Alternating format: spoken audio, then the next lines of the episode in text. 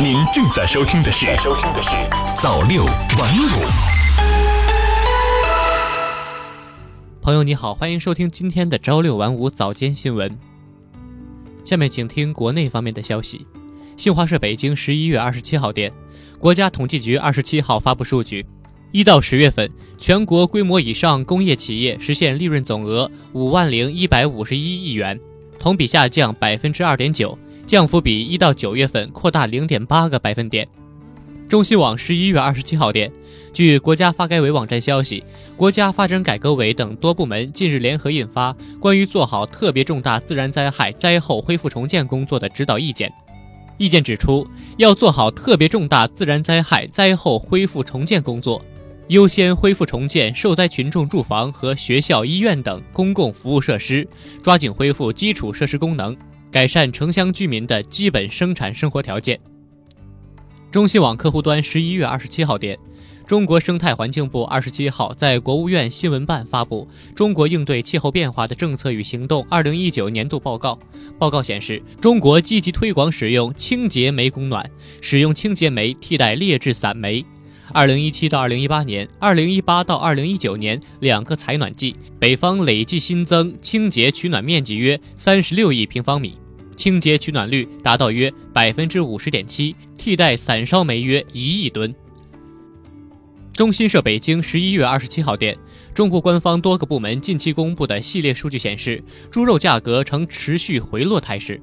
十一月十八号到二十四号，全国猪肉批发价格为每公斤四十三点六六元，环比下降百分之八点六。这已是商务部监测的猪肉批发价格连续第三周下跌。业内人士分析认为，临近月末，养殖户和规模养殖场对后市大体猪生猪行情持看跌心态，出栏大猪的数量增多，导致生猪和猪肉价格明显下跌。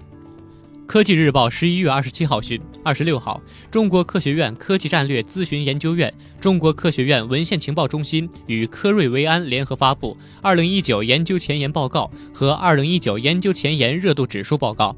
报告显示，二零一九年在十大学科领域整体国家研究前沿热度指数排名中，美国最为活跃，位居全球首位；中国位居第二，英国、德国和法国分别位居第三、第四和第五。中国和美国之间的差距正在进一步缩小。从十大领域来看，中国在化学与材料科学领域、数学、计算机科学与工学领域以及生态与环境科学领域这三个领域排名第一。新华社西安十一月二十七号电，第二架国产新舟六零遥感机交付验收仪式二十七号在西安市阎良区举行。至此，我国自主研发的两架高性能新舟六零遥感飞机全部交付中国科学院。交付后，科研人员可以充分利用这个平台，加载先进的光学遥感、微波遥感等设备。使新舟六零遥感飞机成为开展我国地球系统科学研究的有效技术手段。同时，新舟六零遥感飞机也是一个国际合作平台，可以为人类能够更好地研究地球的变化提供科学数据。中新网十一月二十七号电，近日，北京市人防办会同北京市住建委发布了关于印发北京市地下空间使用负面清单的通知，涉及住宿、餐饮、教育等十三大类二十四小项禁止项目，包括禁止非居住用途地下空间用于居住，不得在地下空间内设置旅馆的住宿房间。托儿所、幼儿园的儿童用房不应设置在地下空间，不得在地下空间设置中小学的普通教室，不得在居民住宅区地下空间开设营利性民办教育培训等。下面请听国际方面的消息。新华社莫斯科十一月二十六号电，俄罗斯外交部长拉夫罗夫二十六号说。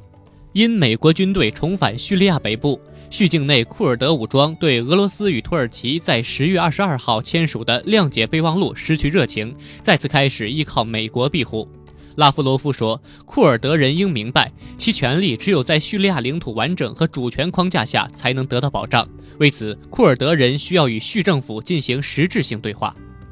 新华社拉姆安拉十一月二十六号电。巴勒斯坦约旦河西岸地区数千民众二十六号举行游行集会，抗议美国政府近日改变政策，不再是约旦河西岸的犹太人定居点，不符合国际法。巴勒斯坦总理穆罕默德·阿什提耶当天上午出席拉姆安拉市中心的集会，并发表讲话。他说：“约旦河西岸是被占领土，只有巴勒斯坦人有权在这片土地上建立自己的国家。美方罔顾巴勒斯坦人民的意愿，改变对犹太人定居点的立场，巴方对此坚决反对。”中新网十一月二十七号电，当地时间二十六号，美国联邦航空管理局表示，已告知飞机制造商波音公司，基于公众利益及飞航往来安全，未来所有七三七 MAX 新机的适航性证书都仅由航空管理局核发。这项职权会一直保留，直到能够信任波音的机能品质管制及确认过程完全落实，其他程序也要达到所有管制标准。波音发言人约翰·德罗回复记者电邮时表示。我们持续遵守联邦航空管理局及全球监管机构的领导。